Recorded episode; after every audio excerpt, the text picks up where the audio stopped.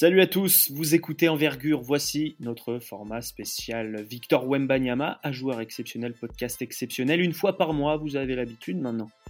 On suit la progression du meilleur prospect français de l'histoire, et oui, avec un maximum de précision, ça c'est notre patte, la patte envergure, maximum de détails, et puis on parle aussi quand même de ceux qui seront de sa classe de draft, de sa génération en quelque sorte, parce que la draft 2023, c'est Victor et les autres. Le père aimait Hugo, il prénomma Victor, ce fils dont le destin défraya les gazettes. Avec pour ce troisième épisode, Ben, comment vas-tu? Ça va très bien toi? Ça va très bien, je suis en pleine forme, euh, mois de décembre, mercredi 7 décembre d'ailleurs pour l'enregistrement. On le note, mercredi 7 décembre, il est de retour pour euh, l'épisode 3 de Victor et les autres. FD, comment vas-tu? Ça va, ça va très bien. Merci de l'invitation. Toujours un plaisir. En ah bah c'est plus une invitation. Ben, c'est la première fois. C'est plus une invitation quand t'es membre ah oui, c'est plus invité là. Ah mais là avec, Ben, je suis un peu, je suis un peu intimidé, je te cache. Ah d'accord. On a pris ton, on a pris ton rendez-vous pour le tatouage envergure FD. ah bah oui, bah, j'ai hâte, j'ai hâte. J'ai pas encore choisi où, mais. Ouais, c'est un, un, tatouage avec euh, avec euh, Trey Burke euh, sur, euh, sur le biceps.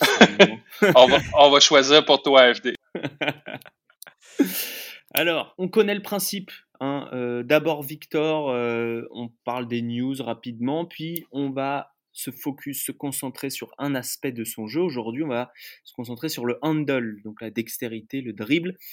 Notre deuxième partie, eh ben, on parle des autres. Donc ce soir, la sensation de ce début de saison NCA, j'ai nommé Brandon Miller. Et puis la troisième partie, c'est en anglais toujours, et c'est avec un invité, même s'il est français ce coup-ci, Pascal Gibernet.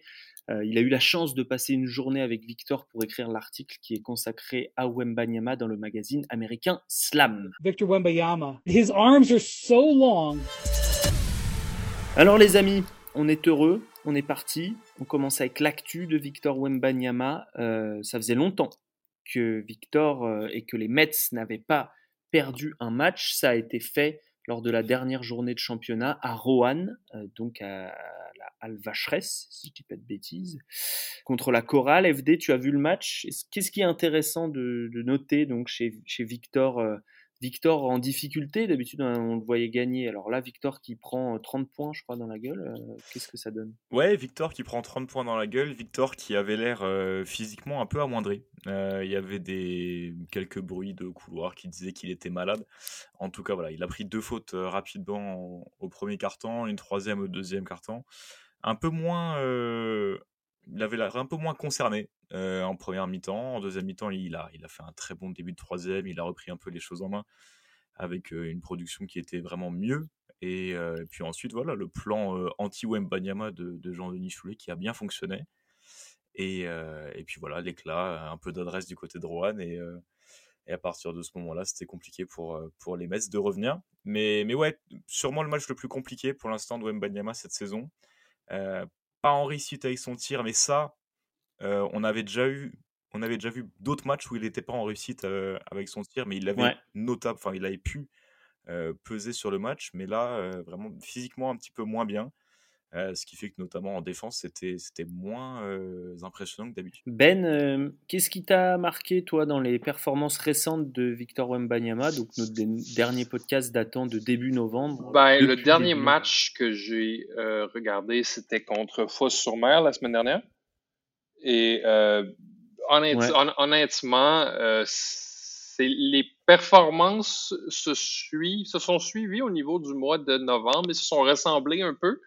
Euh, une trentaine de points, une dizaine de rebonds, une, une commande du jeu qui est à peu près absolue, une, une, capacité à se rendre au cercle, à naviguer dans le trafic qui grandit de match en match, une, une euh, confiance qui grandit de match en match aussi. C'est euh, fade away à une jambe du baseline, qui est à peu près un des lancers les plus difficiles à réussir au basket, qui rentre de mieux en mieux. Euh, je, je, je, trouve que dans ses dernières performances, euh, il, joue un peu comme un, joueur de Touquet qui aurait été euh, inventé, qu'on aurait mis de l'argent dessus. Euh, si les, gens qui jouent à Touquet savent de, quoi je parle, on fait un joueur en mode My Player, on met 20 ou 30 dollars dessus, puis on domine. C'est un peu à ça que j'ai pensé en regardant Victor Wembanyama euh, jouer. Je, trouve que ce qui est la chose qui me fait peur présentement à partir de maintenant, j'ai pas regardé Rohan, mais je vais regarder euh, après ce podcast, puis ça m'intéresse de le voir dans une dans une cause perdante, mais euh, j'ai juste peur qu'on se mette à suranalyser euh, Victor à partir de maintenant, puis à faire des montagnes à partir de problèmes qui vont se corriger eux-mêmes. Ouais, c'est le risque. Alors, on va essayer de pas tomber dedans dans ce podcast, mais le but, c'est quand même de l'analyser. Précisément, je voulais juste revenir hors, euh, hors antenne, comme on dit de, à la radio, euh, avant d'enregistrer, de commencer à enregistrer. On discutait et tu me disais que toi, toi, agent, Victor ne jouerait plus de la saison. C'est ce que, ça que tu m'as dit, en gros. Ouais, ben. C'était le conseil de Victor Wembanyama. 100%, 100% parce que côté draft, côté, euh, côté euh, chose à gagner pour Victor Wembanyama, avec ce qui est démontré là, c'est fait. Le numéro un, c'est à lui. Le numéro un, c'est à lui de le perdre. Puis il va seulement le perdre avec une blessure majeure. C'est quelque chose qui se produit euh, cette année. Présentement, ce qu'il fait, selon moi, c'est une, tournée promotionnelle pour mousser sa carrière NBA. Puis je crois qu'il y a des intérêts qui sont beaucoup plus gros que son agent et que son club là-dedans. Je crois que la NBA essaie de l'entourer, de le chuchoter pour en faire un des prochains visages de la ligue. Parce que s'il arrêtait de jouer demain matin, se concentrerait sur la draft, il n'y a pas une équipe qui y penserait deux fois avant de le drafter premier. FD, t'en penses quoi de cette euh, hot take qui n'est peut-être pas si hot? Euh, Je pense qu'on est même surpris de toujours le voir sur le terrain aujourd'hui. Euh, en, début de saison, quand il avait signé au Mets, je pense qu'on se disait tous que voilà, il allait jouer 5-6 matchs et puis qu'il allait être arrêté au mois de novembre. le voir toujours, toujours jouer, jouer autant, puisque hier, il faut quand même dire qu'il prenne, prenne 30 points contre Rouen, mais il est toujours sur le terrain au quatrième carton. voilà, il y a pas, j'ai pas l'impression qu'il y a une entreprise de, de, de, conservation de Victor Wembanyama outre mesure, ce qui est vraiment surprenant pour le coup. je, je suis agréablement surpris puisque ça met quand même de la lumière sur le championnat français. sur nos autres joueurs, que ce soit des jeunes joueurs ou des joueurs plus expérimentés, mais ça, ça donne de l'audience, ça donne du monde dans les salles, et puis du côté du basket français, c'est positif. Si Victor peut faire ça sans mettre en, en péril son avenir, c'est tout bénéfique. Ouais.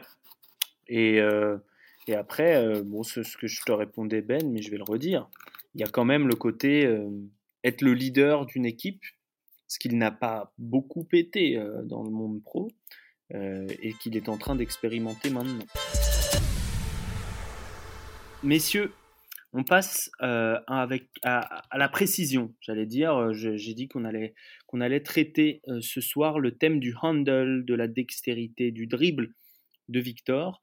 Alors, où on en est de sa progression là-dessus, c'est pas un de ses grands points forts, évidemment. Qu'est-ce qu'il sait faire, qu'est-ce qu'il ne sait pas faire? Euh, Je commence avec toi, FD. Alors déjà, je pense, je l'avais déjà dit pour la défense la dernière fois.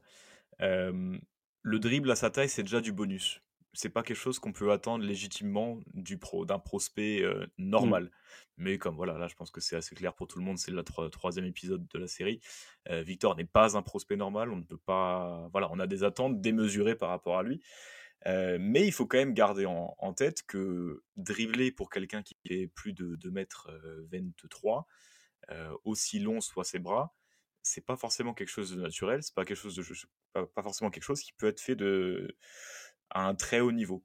tout simplement parce que voilà, la balle est en l'air beaucoup plus longtemps, que voilà, malgré ses capacités, ses capacités physiques, il a quand même un centre de gravité qui est quand même assez haut, et donc forcément la balle reste en, l'air pendant longtemps pendant ses dribbles. Donc ça c'est déjà un point de vulnérabilité dont il faut parler au début. ce qui fait que face à une grosse pression, son dribble est en difficulté. Il y, a, beaucoup de situations où il se retrouve face à des gardes qui ont, qui, après, un, switch sur des écrans. Et c'est là où il a le plus de difficulté à les battre par le dribble, parce qu'ils sont capables de défendre très proche de lui et de lui mettre la pression, et il est à ce moment-là obligé de reculer. Mais il faut quand même, parler de, sa qualité de dextérité qui lui permet surtout sur des side steps, sur des, sur des mouvements un seul dribble où à pouvoir se décaler avec une très longue envergure, de créer un décalage qui est important. Mais sur les enchaînements de dribbles, sur, sur les, les moments où il va devoir poser la balle pendant plusieurs, fois d'affilée face à une pression, c'est des situations où pour l'instant il n'est pas encore tout à fait à l'aise. Ben, qu'est-ce que tu peux ajouter sur, euh, ce, diagnostic du dribble de, de Victor Wembanyama? Et, je vais mettre en contexte un petit peu, qu'est-ce qu'il devra savoir faire en NBA pour être le leader d'une grosse équipe qui ne sait pas encore faire? C'était très complet comme analyse de FD. Euh, je rajouterais peut-être que j'aime beaucoup euh, ses changements de direction, son dribble avec ses changements de direction, surtout lorsqu'il se va dos au panier, il, se met à protéger le ballon et là, il va attendre la prise à deux, il va être capable de passer en deux joueurs. Ça, j'apprécie beaucoup ça chez lui. Je crois que c'est une bonne utilisation euh, de son physique et une bonne, euh, euh, un, bon travail à l'intérieur de ses limites. Fait que ça, j'aime ça, mais oui, il faut falloir qu'on module nos attentes par rapport au dribble de Victor. Je crois pas qu'il va devenir un, un grand dribbleur juste par faute de logistique. Il est trop grand pour ça. Mais euh, qu'est-ce qui va lui manquer pour être le leader de son équipe? Euh, écoute, je sais pas. J'ai jamais, j'ai jamais entendu parler très très longtemps euh, Victor Wembanyama, mais il devra, euh, il devra mettre son équipe sur ses épaules et trouver des manières de gagner et de mettre ses non, mais je parlais du dribble. Je parlais vraiment du ah, dribble. Seulement, Qu'est-ce qui pourrait lui manquer dans le dribble? Euh, Tu vois, est-ce qu'on peut espérer un développement, à, un dribble à la Kevin Durant qui est pas aussi grand que Victor, je, l'entends bien, mais, mais qui est grand quand même et qui parvient à, à, dribbler près du sol. Il y arrive. Il pose pas beaucoup de dribbles en soi, Kevin Durant, mais il y arrive quand même. Ouais, puis il est capable de créer pour lui-même. Euh, je crois que ce serait un peu utopique euh, de croire ça. Euh, je, me suis déjà trompé, mais je dirais Kevin Durant, on parle d'un niveau d'agilité et de, timing qui est absolument euh, phénoménal. Que, Kevin Durant a une agilité et un timing à 6, 10 et demi qui est meilleur que celui de Desgard à 6 et 2, 6 et 3. Donc, euh, je ne sais pas si on peut mettre la barre là, mais je crois que apprendre à travailler à l'intérieur de ses limites, apprendre à à savoir quand tuer son dribble, à savoir quand repérer ses, ses coéquipiers euh, lors de prise à deux. Je crois que ça va maximiser un peu euh, ses pochettes mm. d'opportunités. Puis ça va le, le, ça va en faire une arme qui va faire en sorte que les prises à deux vont être une vont être une euh, ne seront pas une décision aussi facile pour les équipes adverses. FD, quelle arme est importante à développer pour lui au niveau du dribble euh, là, euh, avant d'arriver en NBA euh, euh, Sur quelle situation précise on peut se dire, tiens, s'il arrive à faire ça, ça va lui faire, ça va lui débloquer pas mal de situations. je pense sur des situations où il reçoit la balle poste haut ou, poste bas et il se met face à l'attaquant, enfin face au défenseur, pardon.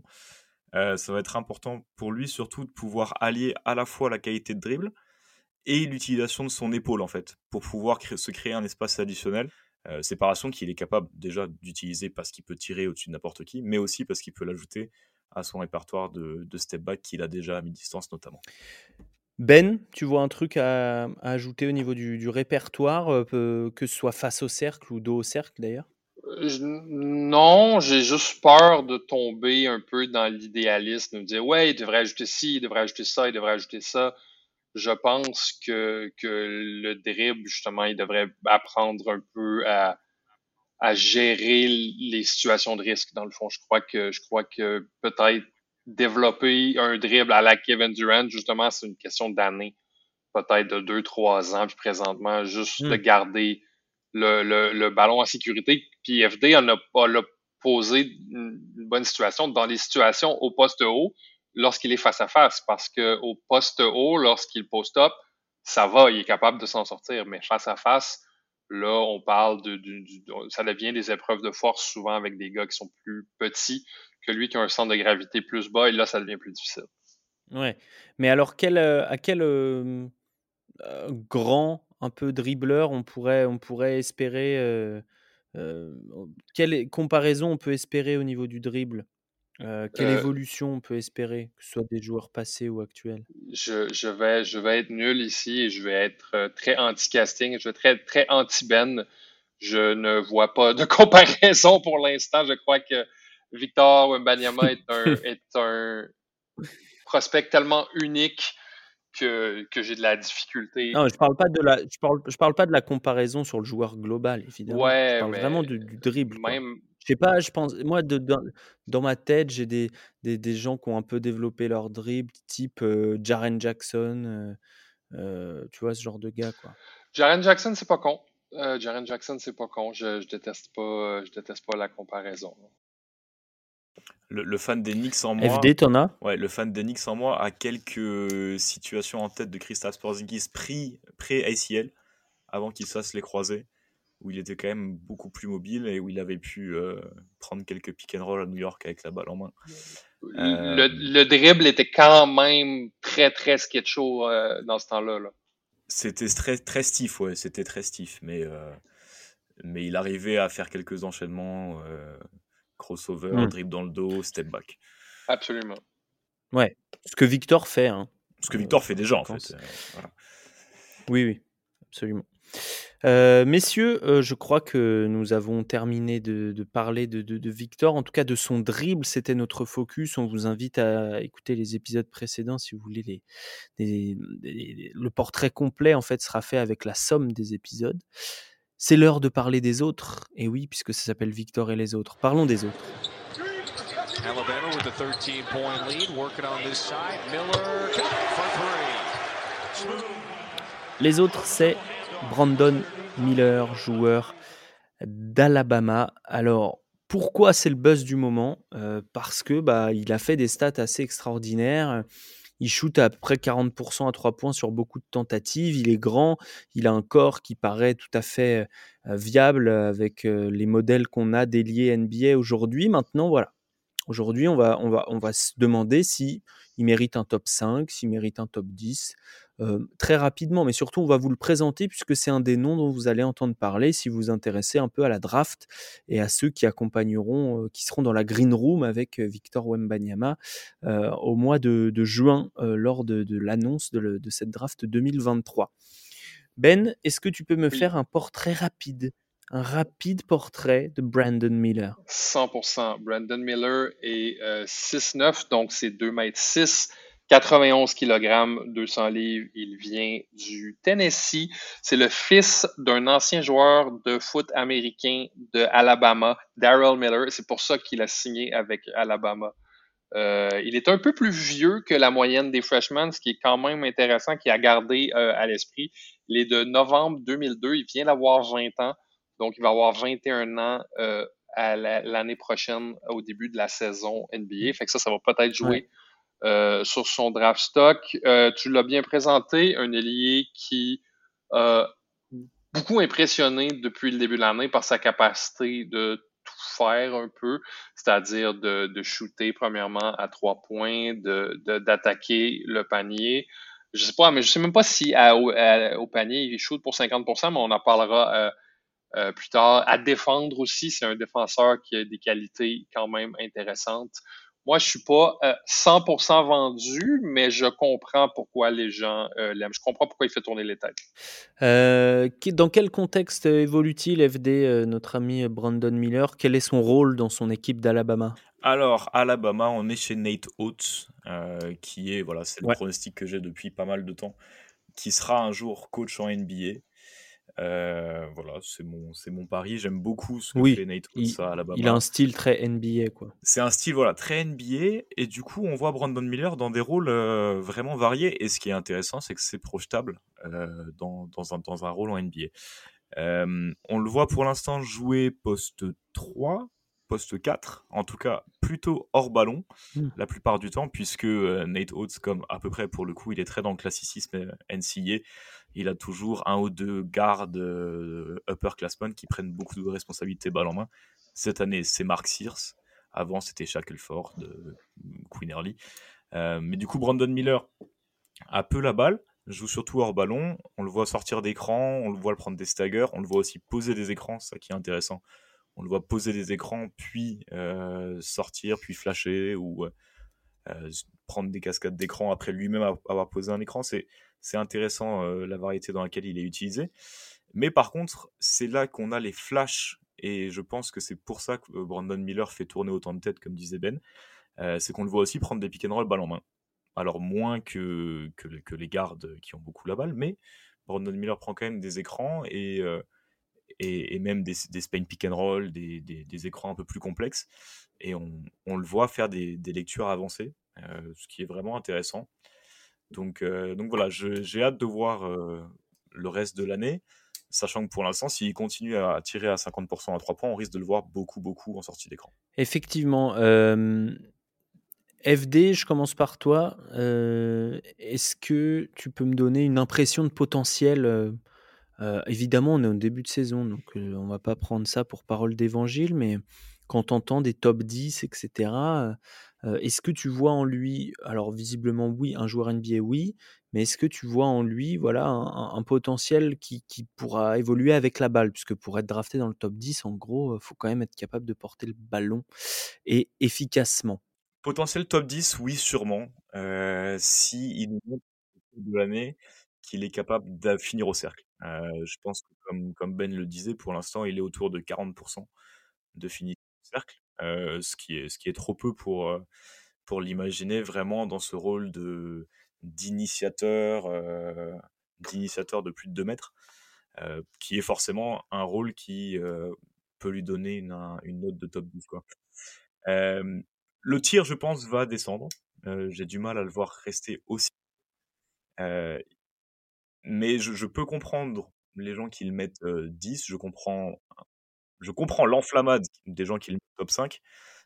pour l'instant, je pense que voilà, je le mettrai entre, entre 7 et 10 en attendant de voir un petit peu plus en défense et en attendant de voir un petit peu plus en finition au cercle. Ok, donc c'est quand même assez haut. Ben, tu, tu es d'accord? Tu penses que sa cote va descendre? Qu'est-ce que tu en dis? Je suis d'accord que sa cote va descendre. Je trouve que son tir est un peu bas pour son euh, pour sa grandeur. il n'y a pas une très grande élévation. Son point de son point de lâcher est très bas. Et euh, je trouve aussi que ses capacités d'initiateur, on en a fait un peu une montagne, euh, une tempête, une espèce de tempête dans un verre d'eau, parce que oui, il fait des belles passes, oui, ça fonctionne, mais les passes qu'il fait, Brandon Miller, c'est très très risqué. C'est-à-dire quand il fait des entry pass, euh, il fait ça dans le dans le trafic. Quand il fait des, des bullet pass dans le dans le coin, c'est des passes euh, qui sont cross court. Donc c'est très risqué puis ça passera pas en NBA. Donc je veux dire, il y a un petit peu de poudre aux yeux présentement. Je crois avec la la qualité de son jeu et comme disait euh, comme disait FD, la, la, la, finition aussi va, va jouer beaucoup parce que euh, chose, une chose intéressante, je suis pas un gars, tu sais, on, on, parle souvent de la transition, je, je, je ris beaucoup des, euh, des, des, scouts qui disent Ah, ce joueur-là est excellent en transition parce que les joueurs sont tous bons en transition à cet âge-là. Ils sont, ils sont ben tous extrêmement, extrêmement rapides, extrêmement explosifs et c'est quand même plus facile de scorer quand il y a personne de l'autre côté. Là. Mais euh, Brandon Miller score 1,57 points en transition, ce qui est quand même assez énorme, ce qui, ce qui montre que la technique de finition n'est pas le problème, c'est la physicalité. C'est pas le meilleur athlète, c'est pas le gars le plus explosif, il a pas le meilleur premier pas. Donc, euh, il va falloir qu'il gagne du coffre, j'ai l'impression. On en parlait avant l'émission, mm. mais euh, son match contre euh, North Carolina, si vous voulez voir un match qui expose un peu Brandon Miller, allez voir comment Leaky Black lui fait la peau pendant 48 minutes et vous allez comprendre un peu qu'il a besoin de gagner un peu de coffre, d'être capable de créer de la séparation euh, pour lui-même, euh, de, de, de, de, gérer son propre, son propre espace parce que pour l'instant, il n'y arrive pas du tout. Et c'est ce qui est à la, ce qui est, la racine de ses problèmes dans finition. Donc, euh, ouais, moi je pense qu'il peut-être loterie plus que top 10 pour l'instant. Pour moi, Brandon Miller, je serais plus à l'aise de le mettre 12, 13e. Il y a des, euh, il a des ailiers dans cette draft-là que j'aime plus que lui pour l'instant. Très bien. Euh, Est-ce qu'il y a quelque chose sur lui que vous n'avez pas dit et que vous voulez dire? De toute façon, on en fera un portrait plus détaillé de Bra- Brandon Miller dans nos, dans nos portraits d'avant-draft. Mais est-ce que vous voulez dire quelque chose maintenant? Non, je tiens juste à dire, ne regardez pas seulement le match contre UNC, parce que sinon vous n'allez pas comprendre pourquoi on a, vous allez pas comprendre pourquoi on a parlé pendant Ouais. 10 minutes de ce gars-là. Voilà, donc regardez euh, Bien UNC sûr, et il aura- regardez aussi d'autres. Oui, vas-y Ben. Samedi, euh, Alabama joue contre Houston. Ça va être euh, Brandon Miller contre mon petit chouchou cette année, Jerace Walker. Donc, ça va, ça va donner une bonne, euh, un, un bon étalon de mesure, savoir où il est face aux autres joueurs dans sa, dans, dans, dans, dans, sa, sa cuvée. Là. Une belle opposition de freshmen et aussi de style de jeu entre une équipe de Houston qui est numéro 1 euh, toujours et de NCAA et avec un, un gros prospect euh, du- à l'intérieur, peut-être même plusieurs.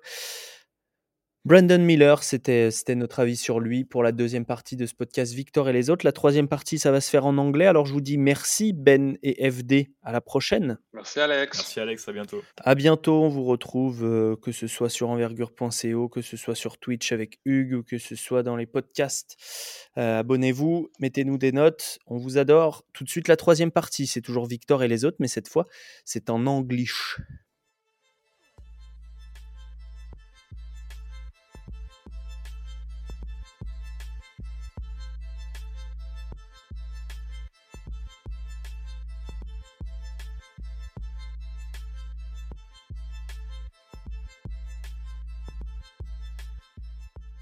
Allez, on passe en anglais.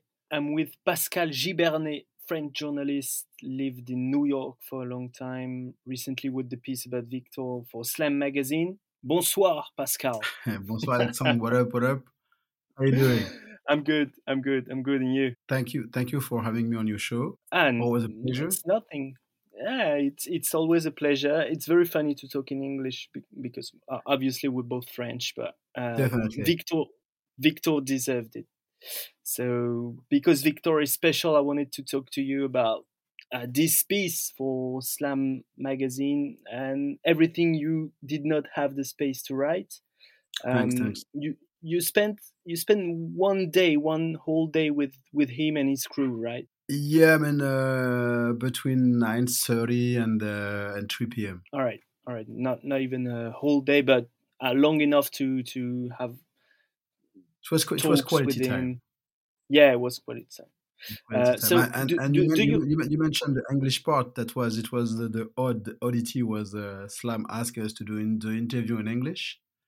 Oh yeah, So yeah, yeah, yeah. but so he, it was he, quite. he uh, speaks very well. He speaks very well. uh, he has a better accent than me. Yeah, yeah, I speak very well. He, Yeah, has a better, he, has he has a better accent. He has a better accent than, than uh, Tony Parker at the same age, and, and Tony Parker's dad is is, is American. Yeah, so yeah, we're gonna talk about the, the, the comparisons with Tony Parker in a, in a, in a few in a few minutes. But first, my, my first question is: um, Do you have uh, about that day one moment that, according to you, uh, would define the most his personality, Victor's personality? uh, it's not easy because he has a lot of different uh, like a different side of him. He's a very funny guy, very funny, very uh, very dry a little bit. Uh, he likes to trash talk gently, but it's not coming out of nowhere. I remember we went at one time. We had to uh, uh, Kevin Coolio, who, who shot the, the story for Slam, uh, wanted to brought us to the, the basketball the basketball court at uh, Champ uh, Champ de Mars. Yeah, You know, like uh, to have the typical stereotypical view of the Tour Eiffel, the Eiffel Tower. Uh, on the back, and uh, you had some basketball player there, and uh, a, a very uh, kind of odd crew, uh, very raw, and uh, but very very funny dudes. And then one of them wanted uh, Victor to throw him a, a Hollywood pass for a dunk, and so Victor complied. So there was one try, uh, two try, three, and then Victor is like looking at the guy is like, but but for real, you you cannot really dunk, right? So we we should stop right now. You can you cannot really dunk, and most crew, most people who were out there were everybody started laughing, and the guy was like, "Yeah, yes, I can, I can," but obviously he couldn't. All this to say that that uh, is himself. Yeah, he's not afraid to be himself. He's uh, a very funny, very uh, impressive, 18 years old dude. Uh, I don't know. You, you always find yourself uh, comparing how you were at the same age. Yeah. And this guy is a. I mean, this guy is a uni- This guy is a unicorn. He's like like LeBron says, an alien. Mm-hmm. Like really, you talk to him, he gives you like very precise answer, and um, the thing is, he also hides a little bit of his, a lot of his personality. Yeah, he knows what he's to show. Really, uh, exactly, he's filtering what he's going to tell you. Sometimes he's about to. Yeah, for example, I ask him what kind of rap rap rapper do you listen? French rapper? Can you give me name, songs? And he was like, I prefer not to say. so it's like it doesn't make any sense. But he's like this, you know. Yeah, yeah, yeah. I, I know. He, and ba- back in the time, it, uh, Pascal, Yeah, you, you you're always comparing yourself, but ba- back in the time, you you knew um, the young Tony Parker uh, before he was drafted, uh, Yeah. about that same age. yeah. Well, how- was he similar to Vic, to Victor, or are they completely different person personalities? Um, the thing is, it's gonna be a little bit, uh, it's a little bit unfair because I, I really met Tony when he was 15, Yeah. Okay. and Tony at 15 was already very driven. Uh-huh. Uh, he knew what he wanted to do uh, uh, as Victor, but I think Victor has a clearer vision of how dominating he's going to be in the NBA. All right. uh, at 18 while i think for tony it was and and the thing is that and victor is one of a kind tony you had a lot of player in the us who were the same size so it was more of a challenge to uh, have a vision and know what he will be able to do but they're both driven they're both very very driven tony was a tony was a, a killer already victor is uh, the silent type. But you know, like uh, what he said about um uh, about Scoot before the game. Yeah. Yeah. This is he really this he really this is thinks. brutal. Yeah. He really thinks it. It's, he's not. This not is really making a- brutal. Yeah. Yeah. That, Yeah, that- I mean, I don't see Tony making that kind of statement at the same age. yeah. Yeah. Obviously. Yeah, and and and and and then at 18, Tony was not dominating the French league. Yeah. Yeah. Victor is dominating like like like we have never seen an 18 years old French player No. He's dominate the French league. he's special. Right. He's, This is this is this is this is really scary. yeah. How, how, how much did like, you like feel? Alan Weiss told me that. Oh, yeah. go ahead. Go go go go. Alan Weiss. No, I was saying that Alan Weiss, Alan Weiss, Alan Weiss told me that like the, the who used to be the, the French national coach, and he's now the the, the GM of uh, of Levallois Metropolitans. Uh, told me that he saw Dirk Nowitzki play at the same age. He saw Tony Parker play at the same age, and he's like, it's not even close. The, how, did you feel the special uh, when you were when you were talking to him specifically? Did did he have some? Does he have something very particular um, that, um, even the feeling you had?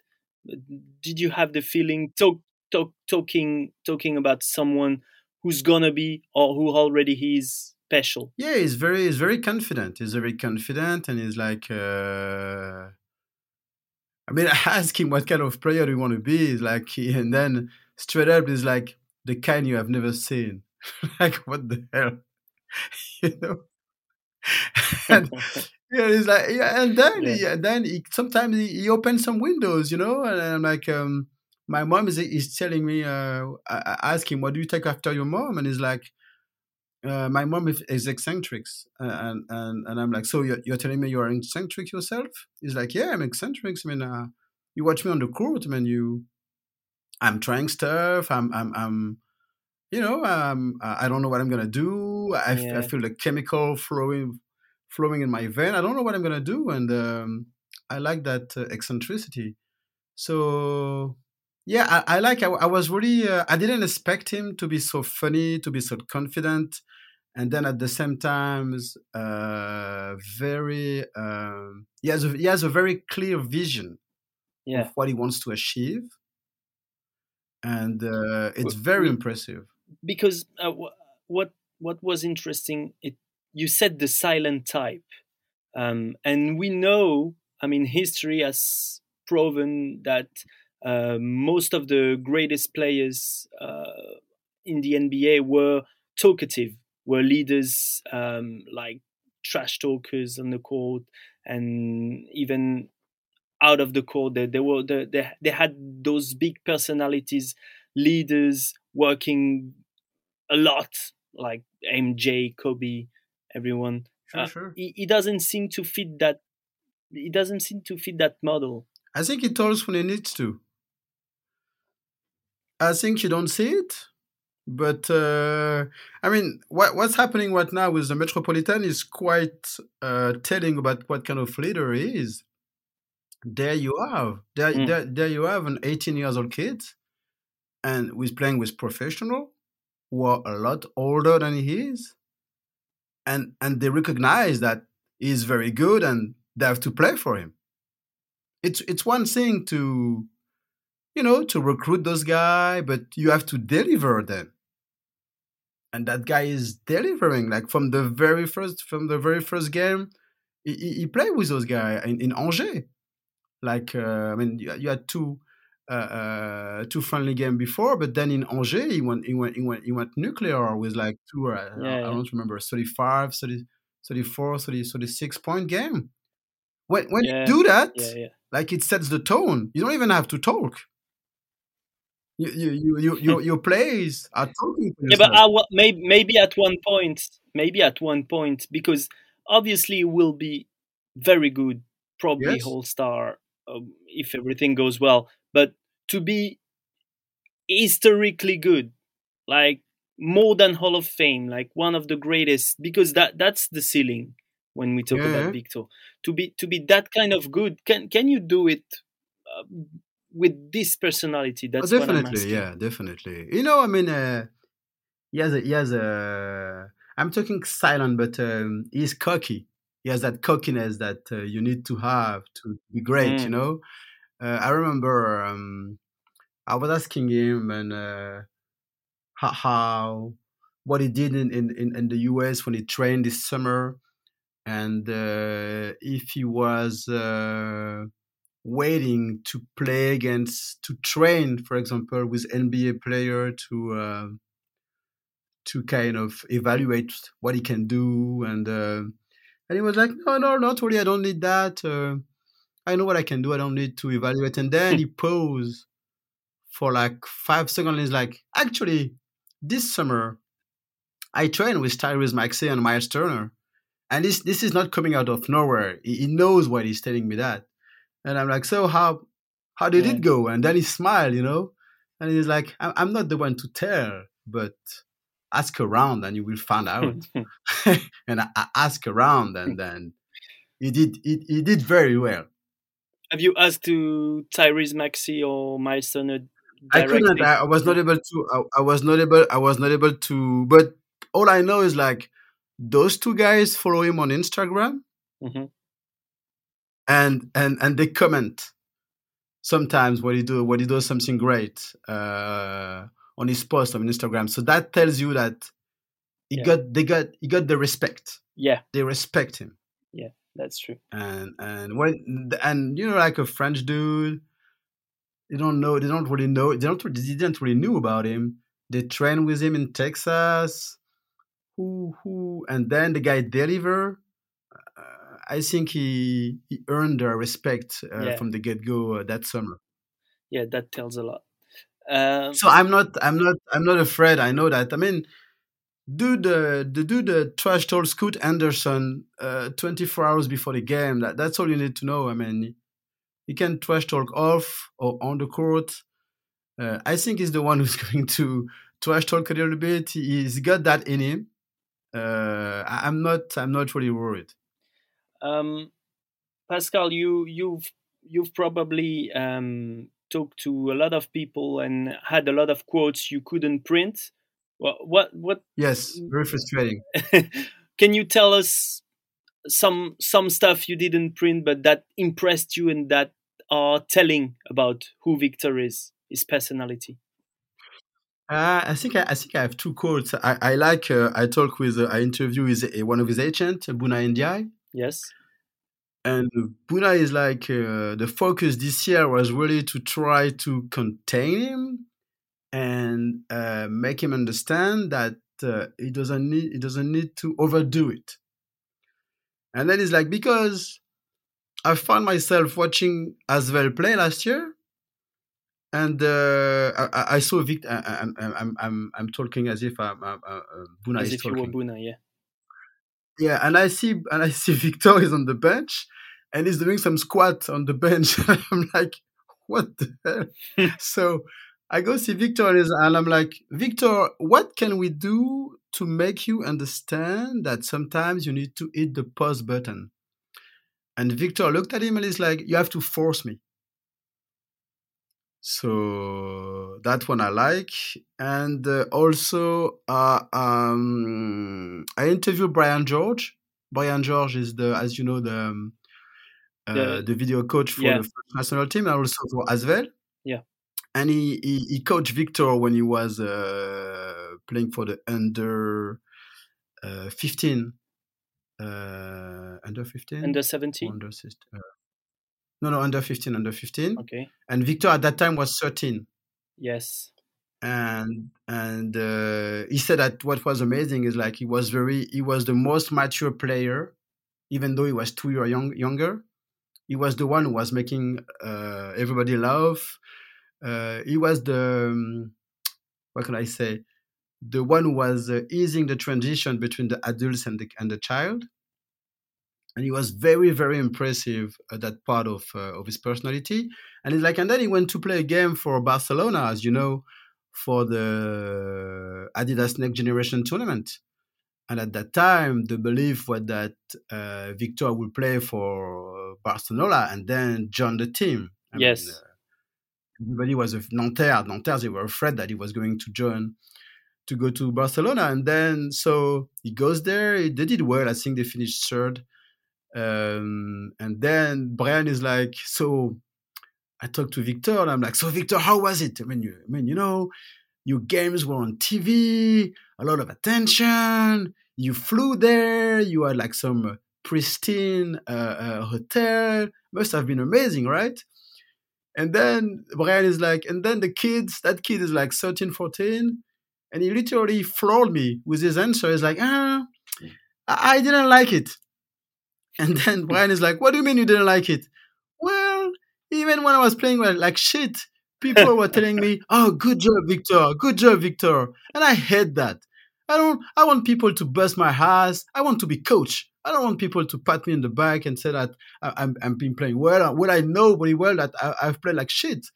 And then Brian is like, "That kid is 14 and he's like he's more mature than I am, and I am an adult. I have a family." So, so I think that that tells you what kind of uh, Yeah. He's a Greg uh, Greg Popovich player, what kind yeah. Definitely. I think I think he's the he's one of the few Yes. who could actually sustain the kind of abuse that Tony endured his earlier with Popovich because Popovich is not like this anymore, you know. No, he doesn't he doesn't coach like he used to. He's- He wasn't like this with uh, uh, with the other young player who came after Tony. But I think I think Victor could endure this and and, and he will love it. that's that's great. Um, Pascal, uh, wh- when was the the interview? During which month? September, October? Uh, mid September, around the, I think the 13th of September, on, Right. on, on, a, on a Sunday. We had the photo shoot that day. What um, uh, ever since? What has impressed you the most about Victor? And the way he has taken the, I mean, what he did in Las Vegas was crazy.